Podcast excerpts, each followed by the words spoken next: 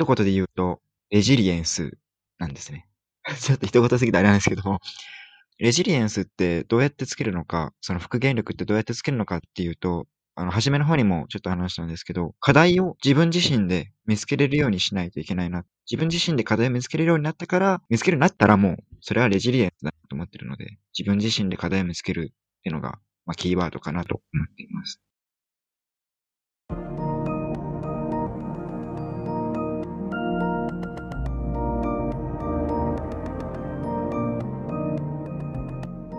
NPO 法人まちづくりエージェントサイドビーチシティのポッドキャスト番組 SB キャストです。この番組は様々なステージで地域活動、コミュニティ活動をされている皆様の活動を紹介、活動のきっかけや思いを伺うポッドキャスト番組です。進行を務めますのは、私、フリーランスとしてプログラミング、アプリ開発、講師、書籍出版などを行いながら、この NPO の理事を務める高道恵です。どうぞよろしくお願いいたします。この番組は、図面の出力、製本ならお任せください。株式会社トレースのサポートにてお送りいたします。それでは、今回のゲストは、RCE 横浜若者連盟で活動していらっしゃいます、ひろきりょうがさんです。どうぞよろしくお願いいたします。よろしくお願いします。よろしくお願いします。では、簡単にではありますが、自己紹介からお願いできますでしょうか？はい。ひろきりょうがと申します。えー、僕は東京都市大学環境学部4年生で、今現在は環境、温熱環境に関して研究しています。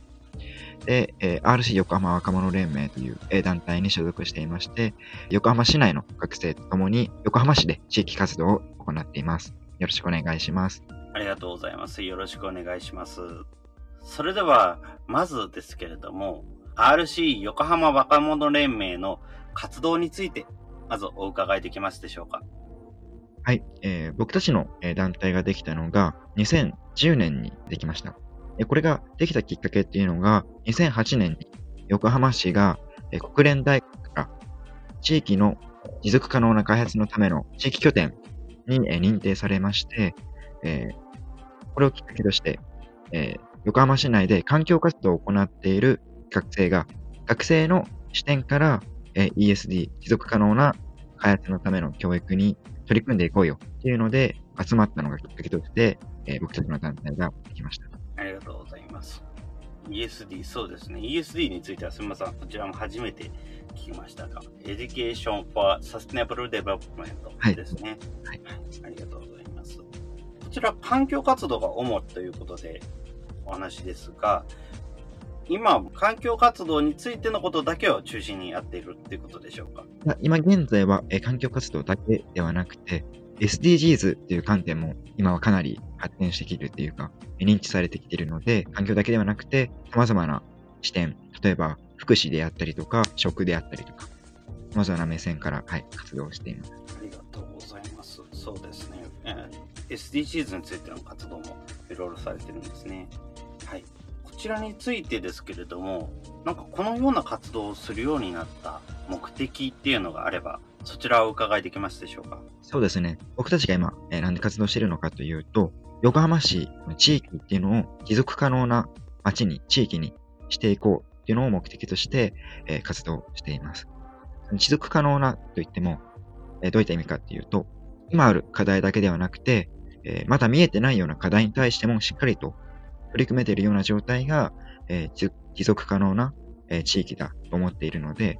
え、まだ見えない課題をどのように見つけるのか、ついて、えー、取り組んで考えています。ありがとうございます。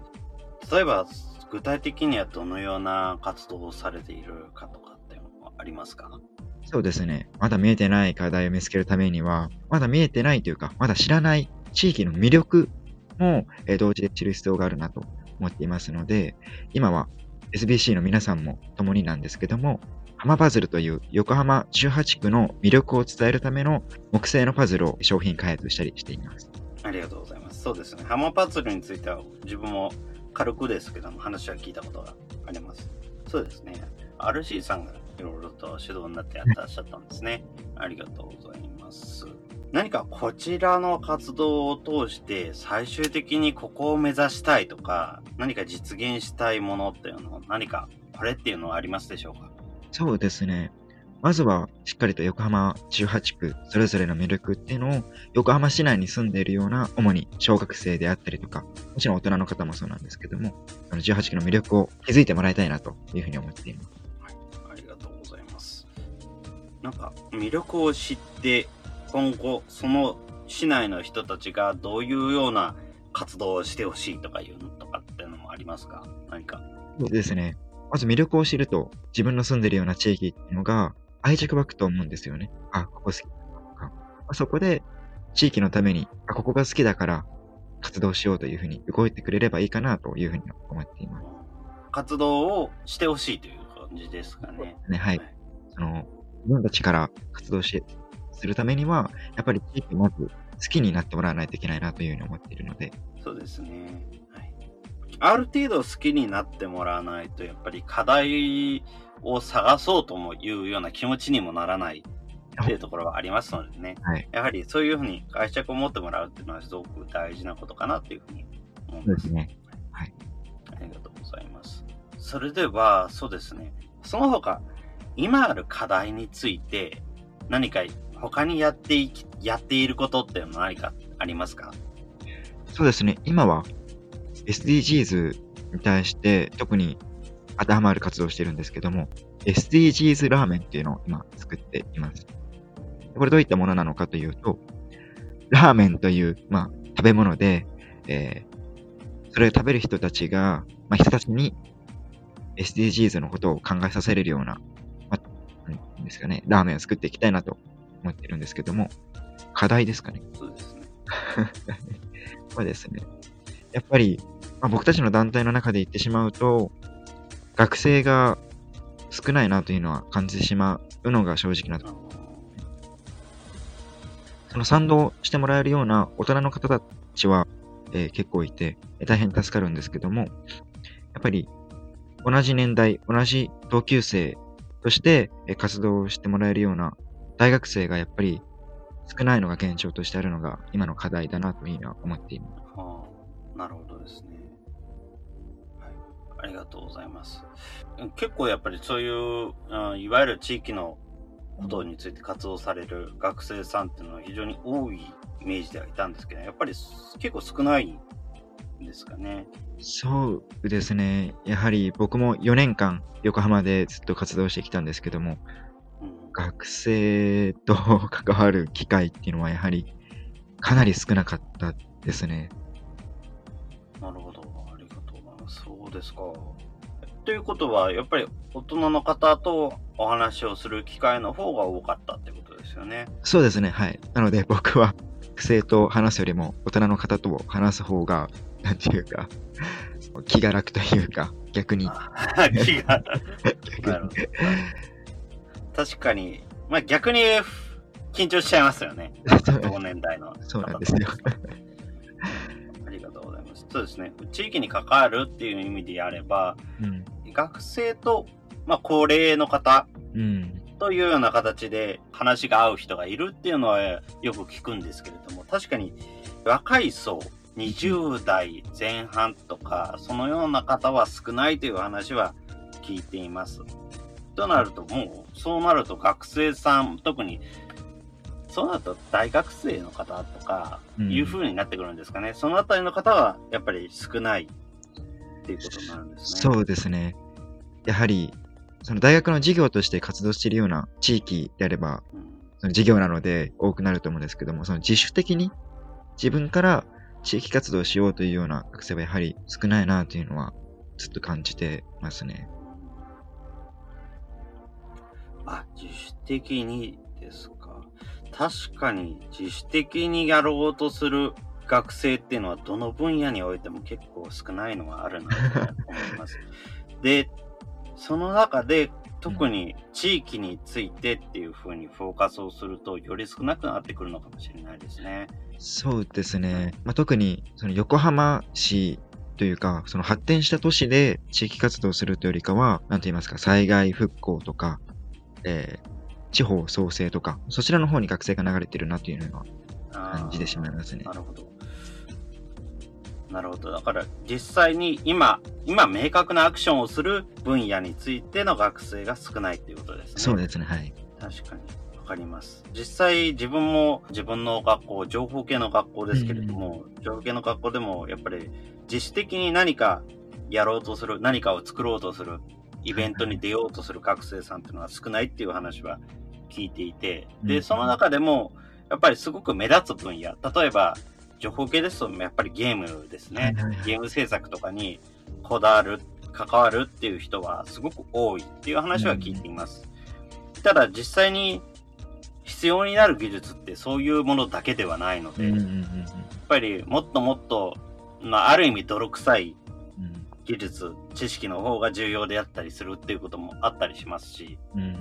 特に今ゲーム分野とかになると、今後学生さんが卒業していざ関わるっていう時の技術っていうのは全然違うものになってる可能性すらありますので。確かにそうですよね。まあ、それよりは、今は、あの、本当に地道な技術を身につけていた方が、多分今後に使えるようになってくるっていうところはあるみたいですね。いや、それは本当におっしゃる通りだなと思っていて、すぐ役立つものはすぐに役に立たなくなるっていう言葉があると思うんで。そうですよね。その、まあ、地域活動とかも、まあ、どの分野に対してもいると思うんですけども、地道にやっぱり目立たなくてもやっていくっていうのはすごい重要だなとは思っています。そうですよね。防災っていう観点では、うん、SB キャストでも何度かお話をしたことはありますけれども、はい、やっぱり防災で何より役に立つのって本当に結局人とのつながりになってくるのかなと思いますので、うんはい、結局防災の知識っていうのはある意味勉強すればいくらでも身につくし、うん、ただあ、地域と人たちとのつながりっていうのは一朝一夕にできるものではないので、だからまずはつながりを作ることっていうのはすごく大事になってきますし、うん、そのための手段として、やっぱり愛着を持ってもらう、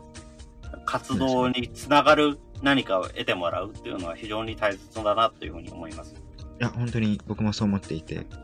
その実際僕はその気象予報士を目指して、あの、再来週ぐらい試験なんですけども、えー、やっぱり、その技術だけで人のことを助けることっていうのは、なんかできないなっていう虚しさを感じたりするんですよね。その技術だけではなくて、やっぱりその地域の、えー、人たちのつながり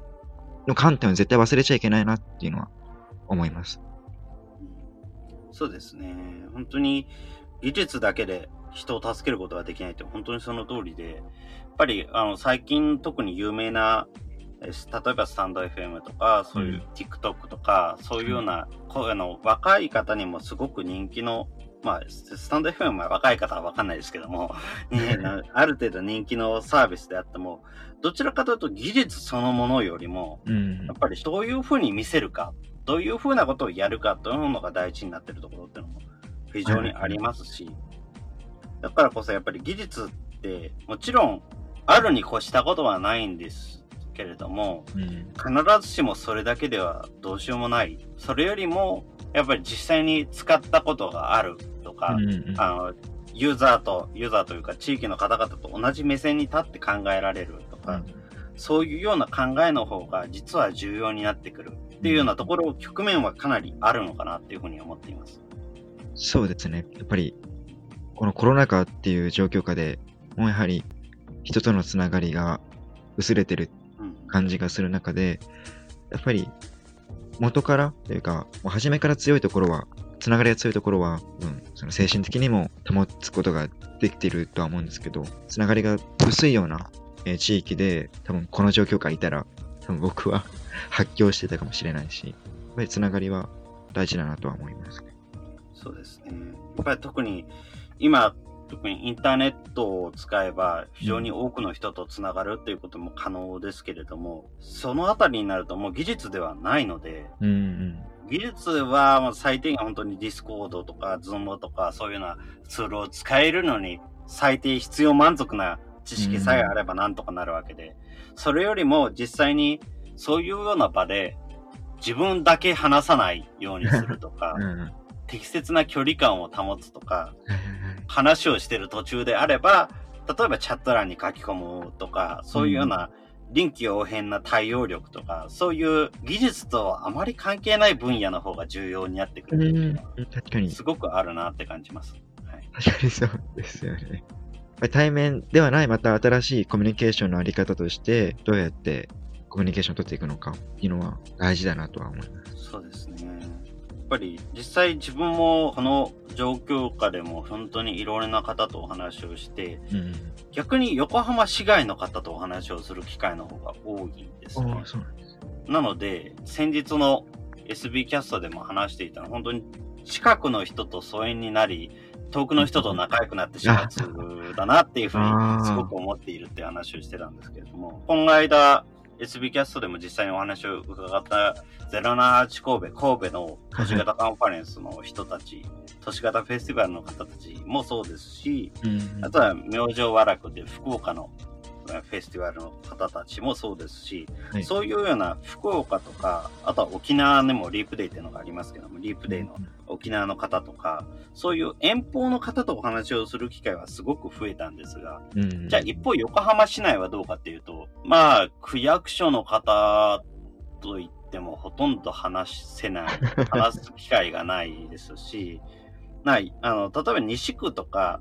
南区とか戸塚区とか、もともと独立して民営でやってらっしゃるところは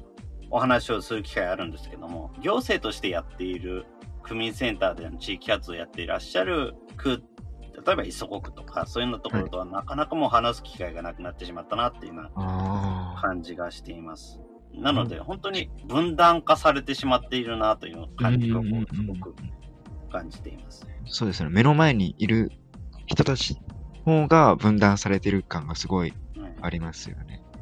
なので、そうですね。だから今まで、えー IT 技術者の方々と、それ以外の地域で活動されている方々うんっていう二つの層があったんですけれども、この状況下になって、それがさらに二つぐらいに分かれてしまった。うん。っていう感じですね。IT 技術者の方でもどうしてもつながり、リアルなつながりを重視したいから、うん。オンラインのイベントには出ないっていう方もいらっしゃいますし、えー。逆に地域の方でも、まあオンライン楽しいねっていうことで、どんどんオンラインのイベントに進出しているっていう方もいらっしゃいますし、やっぱ お互いその逆もいらっしゃるんで、えー。なんかすごくなんか、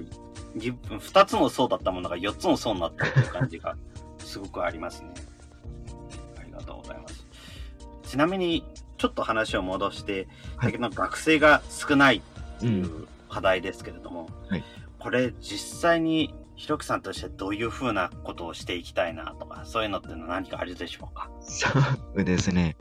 そもそも僕たちのえー団体っていうのは他の学生団体、何が違うかっていうと、人の集め方がまず違うんですね。他の団体ですと、やっぱり大々的に募集中というふうにやって、まあ、不特定多数の、学生を呼び込むんですけども、僕たちはそうではなくて、実際に対面で会って、あ、この子面白そうだなと思ってスカウトするという感じで学生を集めてるんですね。まあ、なので学生が少ないのはまあ当たり前なんですけども、オンラインでのイベントが多くなった分、やっぱりそういうスカウトみたいなことができなくなってしまったっていうのがあるんですね。会いやすくなった分、その人のことをしっかりと見れてるかなと思ったら、見れてないような気がして、うん。団体にやっぱり入ってみないって声かけるのは難しくなってるなとは思っています。で僕たちがそうですね、やりたいことをまあどういうふうにやっていくのか、難しいなとは思ってるので、悩んでる最中ですかね。なるほどですね。ありがとうございます。ですね。確かに、やっぱり深くを知るっていうのは難しいところはもちろんありますけれども、ただやっぱりそちらについても、ここ最近自分の考えとしては本当にオフラインであっても大して変わんなかったのではないかなというふうに 個人的に思ってまして、やっぱりあの自分としては、あの、技術的には IT 技術者に比べれば全然大した技術力は持ってないですし、やっぱかといって地域に関われるほどの深い知識を持ってるわけでもないですしっていう状態ですので、どちらかというとどちらのコミュニティからも孤立をすることが多かったんですね。うん、ただそういう身からすると、むしろオフラインよりオンラインの方がよく見えるんじゃないのかなっていうような気はしますどう頑張っても間合いがあるので、逆に言うと詰めすぎちゃっても構わないのかなってう。いうん感じがするんですね。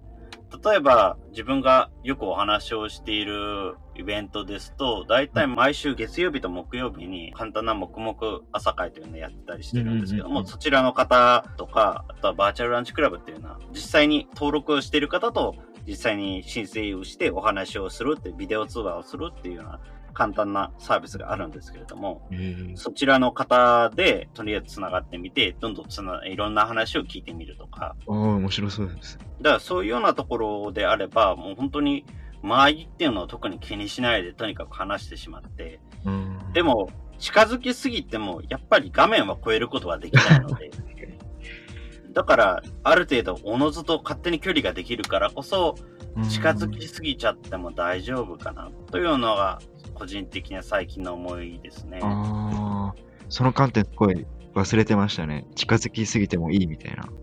それで近づきすぎてしまって、うんそれでも本当にうまくいくようであれば、うんあの今後、例えば Slack だったり、 Discord だったり、つながりを作って、今後話をしていくってこともできますし、うん逆にやっぱりそれでも最初から合わないっていうようであれば、元からもうそこでお話終わっちゃうんで、はいはいはい。だからそのあたりは大丈夫なのかなというのが個人的なところではありますね。ああ、確かに。僕たちの団体の中でも、新しいメンバーが2月ぐらいに入ったんですね。その時で、一度も多分団体、まあ後輩なんですけども、メンバーに会ったことがないと対面で。で、毎週1回ぐらい、そのミーティングしていく中で、いや、会ったことないって嘘だろうっていうぐらい、すごい仲良くなった後輩と。あ、確かに、それはありますね。対面じゃないからできないってわけじゃなくて、オンラインでもしっかりと仲良くなれるよっていうのは確かにありますね。うん、そうですよね。だから自分も本当に思っているのが、オンラインで一度も会ったことがない人と仲良くなってうん。っていうのって、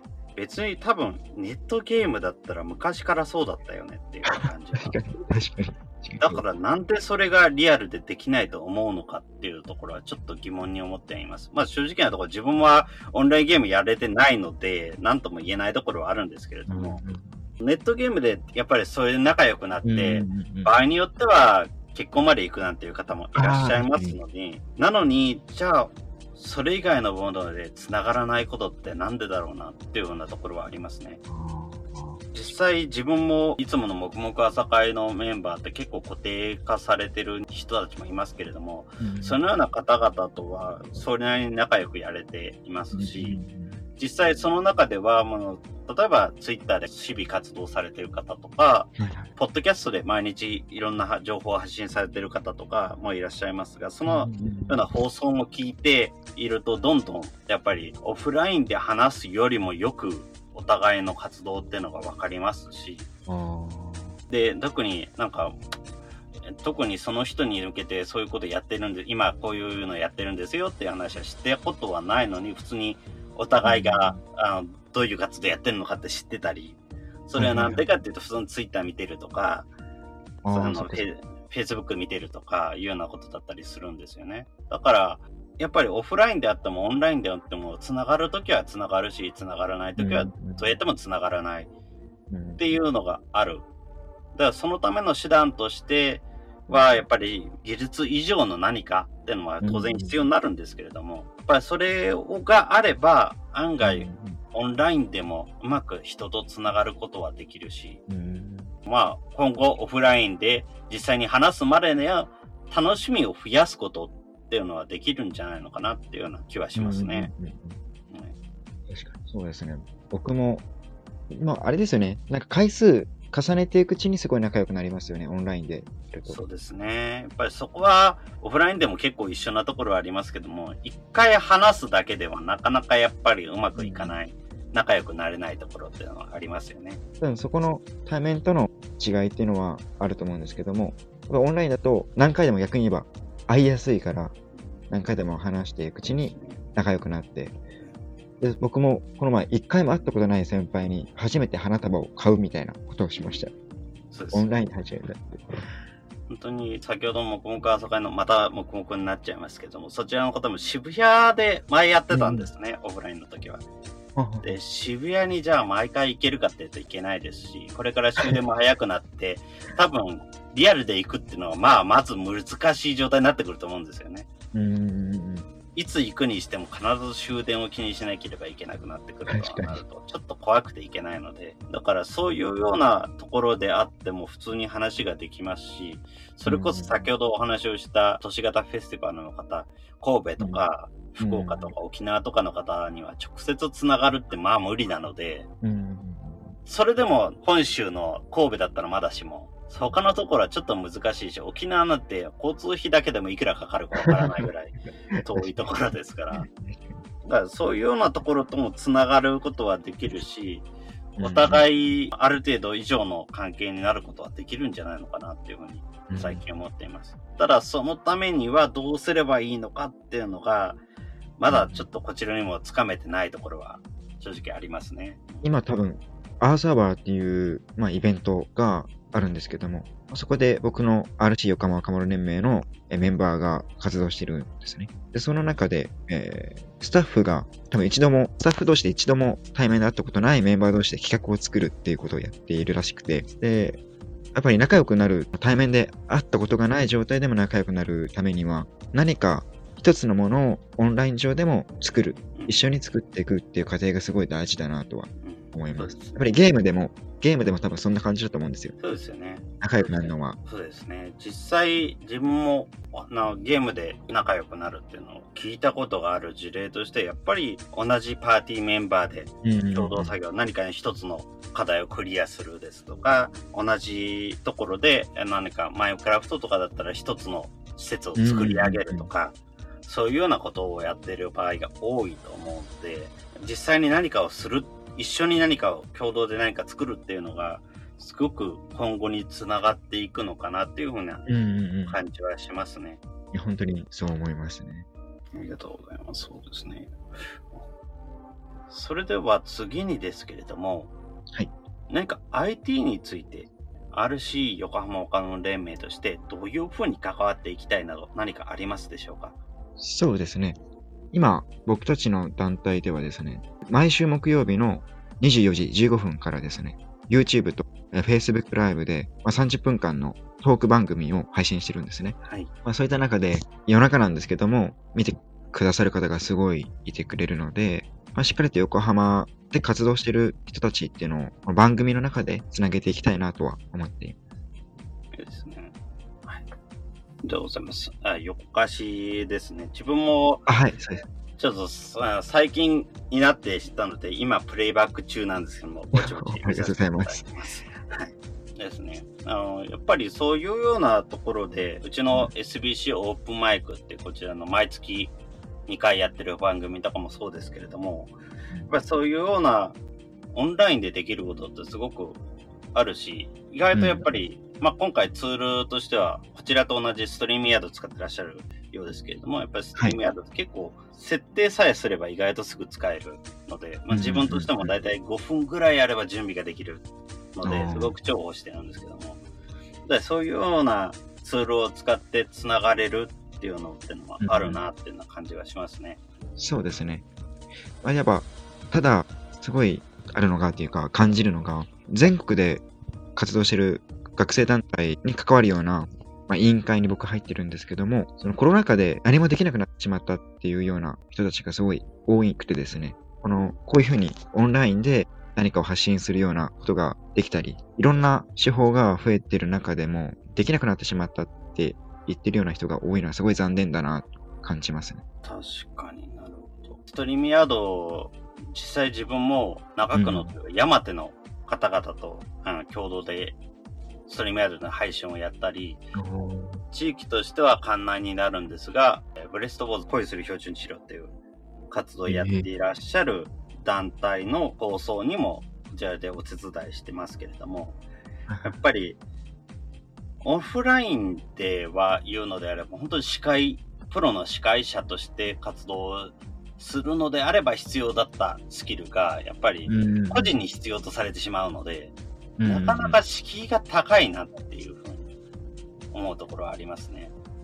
やっぱり、ファシリテーション力がないと、イベントってオンラインで YouTube で配信をしても全然面白くないものになってしまうっていうことがありますし、自分も、あの、なんかやっぱりストリームヤードでやってるイベントっていうのはいくつか見てきましたけども、うん。あの例えば PTX さんが、PTX さんのまあ独自でやっているイベントとして、はい。PPOD っていう、まあ、オンラインでのゲストさん呼んでのトーク番組ですとか、えあとはちょっと前かは、チャリティーイベントで24時間、1時間は1人の何団体か呼んできて話をするっていうトークイベントを24時間つないでるっていうようなイベントを えやってましたけれども、まあ PTX さんは、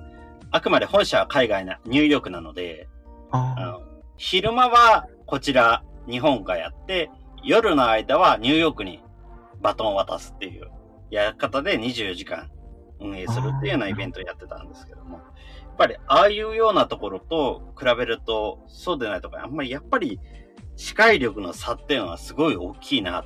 ていうふうに思いますし、そこはすごい難しいところですよね。どうしてもやっぱり司会の方とか、あとは周りの方の理解がないと、どうしてもなんかうんちょっと違うなってものができてしまうっていう難しさはあるなっていう感じがしますね。そうですよ。だから実際やってみてはいるものの、なんか、いまいち、オンラインっていまいちだなっていう印象を抱いてしまう方もいらっしゃいますし、うん特にそれってぎ、あの、やっぱりなん、感覚としては技術力がある方が、IT の知識がある人の方がハマりやすいっていうような感触がありますね。逆にそういう知識がそんなにないとか、あとはないひ、あの、ない人とある人のペアとか、そういうような組み合わせの方がうまくいくっていう感触は、なんとなくあるなと思ってます。だから、まあ、特に初期の頃に、うん。学会をオンラインでやったっていう団体の方がいらっしゃったようですけれども、やっぱり周りの方曰くやっぱり感触としては良くなかったっていうふうに言ってらっしゃって、ああ、もともと確か人工知能学会か技術関係のカンファレンスだったんですけども、やっぱりそれでもうまくいかないんだっていうのをすごく感じたので、あ、それはすごいありますね。やっぱり学会、僕の所属してる学会も全部オンラインで発表の仕方も動画撮って送るって形だったんですけども、なんか学会発表した感ないなみたいな。うんすごいそれを感じました。やっぱりそこのあたりにはすごく、やっぱり IT 関係のコミュニティなんかもすごく苦慮されてますけれども、やっぱりただ発表するだけっていうのは全く臨場感がないので、例えば、あの、視聴者アンケートという形で、まあ、スライドっていうリアルタイムにアンケート取れるサービスとかもありますけども、そういうようなサービスを使って臨場感を出すとか、あとはワークショップやってみるとか、例えば今だったらジャンボードとか、あとはマイクロソフトホワイトボードとか、そういうようなサービスを使えば、複数人で一つのボードを取り囲むってこともできますので、そうですね。そういうようなものを使うとか、何か、何らかのプラスアルファがないとなかなか難しいなっていう感じはありますね。それは本当に思いますね。やっぱり臨場感どう作っていくのかっていうのは、ちゃんと考えていく必要があるなとは思います。そうですね。はい。ありがとうございます。ちなみに、先ほど IT 関係のコミュニティということでお話をしましたけれども、はいインターネットに地域関係のコミュニティの方、IT 勉強会コミュニティの方、いろんな方が集まるようになって、ただそれでも容易に関わることができるようになったにもかかわらず、うん。IT 関係とそれ以外のコミュニティの方があまり結びつかないなっていう感触がすごくあるんですけれども、これについて何か、なんでだろうとか、ひろきさん自身の考えとして何かありますか？ああ。ああ、む すごい難しいですよね。なんか僕も知り合いが IT 関係で結構バリバリやっていて、あすごい活動してるなっていうのをすごい見てるんですけども、なん、なんていうんですかね。容易に話しかけちゃいけない雰囲気がすごい感じる。うん。なんだからすごい難しそうなこと話してるなっていうのを感じてしまうっていうのがやっぱり IT やってない身からするとあるので、確かに。なんか多分段階、ステップを踏むような関わり方があると思うんですよね。本当に何も知らない人、まあ、ちょっとだけかじってることがある人みたいな。まあ、それによって、やっぱり捉え方は違うのかなとは。そうですね思いま。す確かに。やっぱりあの自分も IT 関係のコミュニティで活動されてる方にも時々こういうような質問をさせていただくんですけれども、やっぱりなかなかお互いの、ななんていうか、お互いの知ってることの差がすごく激しいので、やっぱり段階を踏まなければいけないなっていうのはすごくありますね。いや、ね、いっそのことを本当に SBC オープンマイクとかでもそういうような方をお招きして話してみてもいいのかななんていうのは思ってありますね。やっぱりそういうような技術あ技術者の方と地域の方が両方同じ場にいるようなっていうのそういうようなものも作っていかないといけないのかなというふうなものは正直感じていますね。うん、そうですね。多分、IT 関係以外にもすごい言えるなと思うのが、やっぱり研究者と市民の人とか、まあ、それも結構か壁があるというか、仲良くなれてない感がすごい感じるので、やっぱりどの分野に関しても、そういった知識量の差は、で、なんだろう、分離してしまってる感はすごいあります。知識量の差がありすぎる人ですよね、やっぱり。そうですね。知識量が本当にあまりにもありすぎる人だと話がやっぱり通じなくなるとギクシャクしてしまうって話は聞きますしね。確かにその通りだなっていうの感じはありますね。あの、学生の中でもあるってですね、僕はね、あれ、あれなんですよ。毎回、ラプタ系男子って言われてるんですよね。どういう意味かっていうと、地に足ついてないって言われて、まあ、学生の中でも、その地に足ついてる学生とラプタ系、まあ男女で 分かれちゃってるんで。まあ、そうですね。それは、そうですよね。でも、そういう人が仲介をしていかないとなかなかこの溝って生まれづらいのかなって感じはありますね。特に最近、医療関係の方、まあ、医療関係というか、病理医の方が最近、ポッドキャストですとか、あとは YouTube の番組でも活動されていますので、たまにお話を聞くんですけれども、やっぱりそういうような方と、そうでない地域の方とか、あいう、あんまりその専門分野の知識がない方と、つなぐ役割の人っていうのがもっともっと必要になるんだろうなとは思います。意外と特に IT 分野ってなかなかそういう人がいませんので、そういうような人を増やしていかなければいけないのかもしれないですね。そうですね。仲介役みたいな人がすごい重要だな。ありがとうございます。それでは次にですけれども、今後、インターネットで RC 横浜若者連盟の活動を知るには、どのようにすればよろしいでしょうか？はい。えー、そうですね。まず、僕たちはですね、Facebook で、えー、発信をしているので、まずは Facebook で僕たちの活動が見ることができます。と、えー、Facebook だけではなくて Twitter、あとはホームページジもですね、ちょっとたまにですけども、更新してるので、えそちらでも、え僕たちの活動を見ることができます。はい。ありがとうございます。まあ、その中で先ほどの横歌詞もそうですね。あ、そうですね。はい。毎週木曜24時15分から、はい。ありがとうございます。そうですね。そういうようなところで、まあ、ぜひ RC 横浜他の連盟の活動がぜひ聞いて、知っていただければいいですね。はい、ぜひ。ありがとうございます。それでは最後になりましたけれども、はい。ひろきさんがこのような活動を通して、こういうようなことだから活動しているとか、うん、RC 横浜この連盟で活動しているにあたって、キーワード何かありますでしょうか？そうですね。一言で言うと、レジリエンスなんですね。はい、ちょっと一言すぎてあれなんですけども、レジリエンスってどうやってつけるのか、その復元力ってどうやってつけるのかっていうと、あの、初めの方にもちょっと話したんですけど、課題を自分自身で見つけれるようにしないといけないな。自分自身で課題を見つけれるようになったから、見つけるようになったらもう、それはレジリエンスだと思ってるので、自分自身で課題を見つけるっていうのが、まあ、キーワードかなと思っています。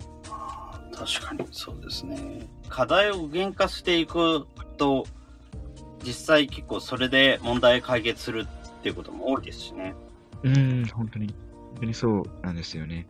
やっぱ僕は、まあ、研究していく中で、やっぱり研究する中で大事なのは、その研究をどうやって解決するのかではなくて、どうやって課題を見つけるかの方がすごい大事だと思うので、そういった考えはすごいあります、ね。課題をどうやって見つけるのかっていうの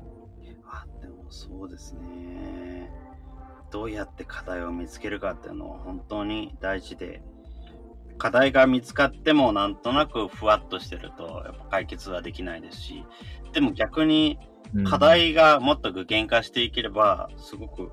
簡単に課題って案外解決ができる。よく、プログラミングなんかでも、やっぱりバグっていうのはもう見つけられたら、そこでもう7割、8割ぐらい進んでる。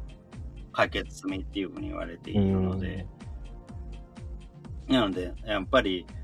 なかなかあの原因っていうのはつかみづらいんですけれども、やっぱつかめるようになってくれば、法則性が見出せれば、そこで結構解決までかなり近い状態になっている。まあ、結果的にそれが解決できないっていう結論に達したとしても、何らかの代替案が見つかるように、見つけ出せるようになっているっていうふうになるってことは多いなっていうふうに思っていますので、やっぱその通りだなっていう。どの分野でも本当にその課題を見つけるっていうのはすごい大切ですね。本当に SDGs とかも、やっぱりいろんな企業さんであったりとか自治体の方言ってますけども、与えられた課題しか言ってなくて、その17個のゴール。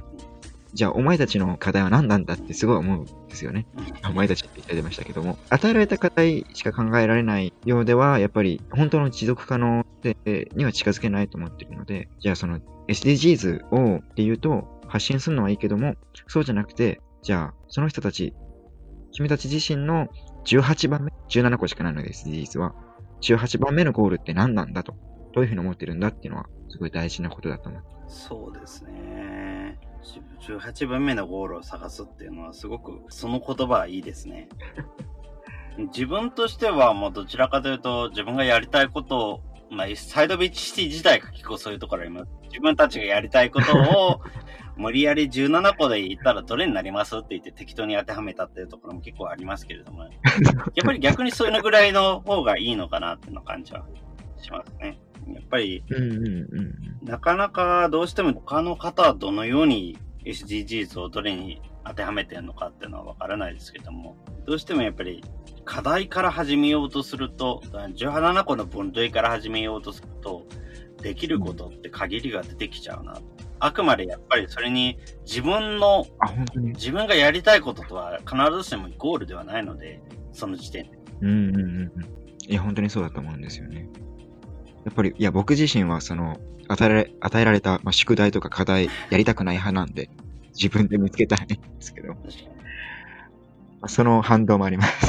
まあそうですね。自分がやりたいと思った課題の方が進みますしね。そうなんです。ありがとうございます。はい。それでは、その他何かこれは言っておきたいなということって何かありますか？そうですね。今もう18番目のゴールを見つけてほしいっていうのは言っちゃったので、はい。それぐらいです。えー、今回のゲストは RC 横浜若者連盟で活動されているひろきりょうかさんでした。どうも、ひろきさんどうもありがとうございました。ありがとうございました。ありがとうございました。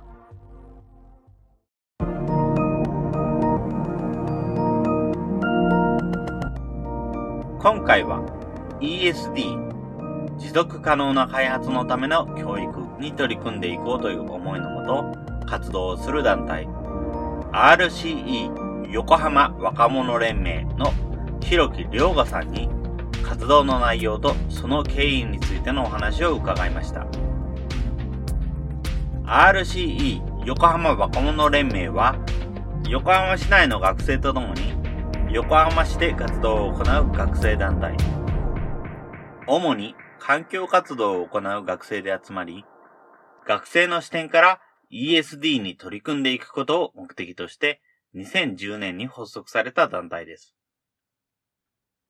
現在は環境活動だけでなく SDGs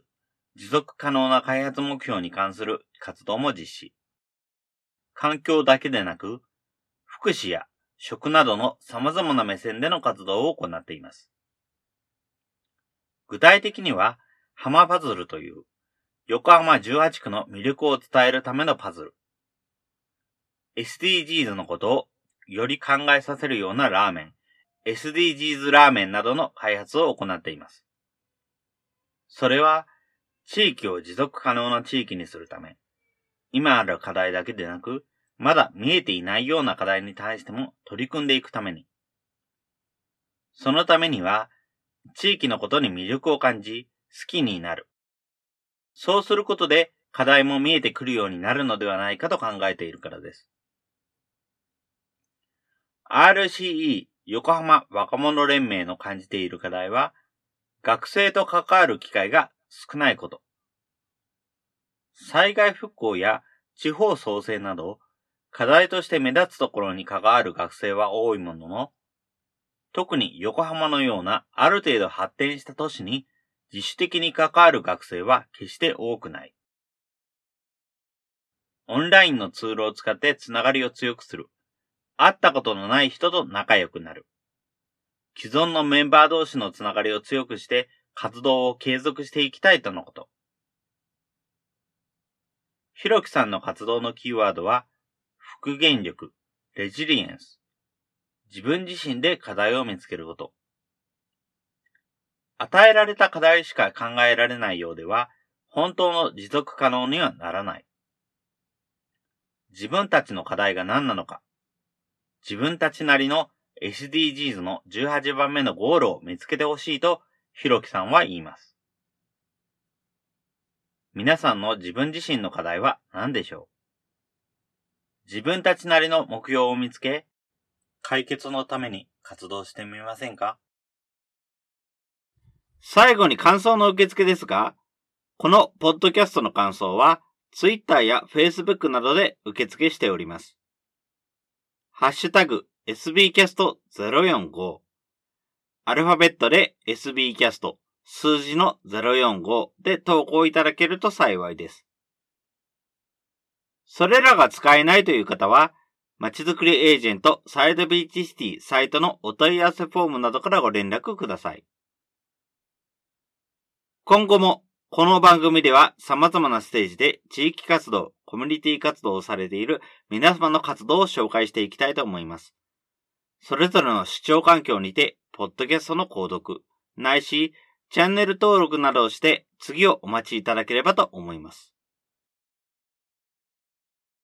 それでは今回の SB キャストを終了します。お聴きいただきましてありがとうございました。この番組は図面の出力、製本ならお任せください。株式会社トレースのサポートにてお送りいたしました。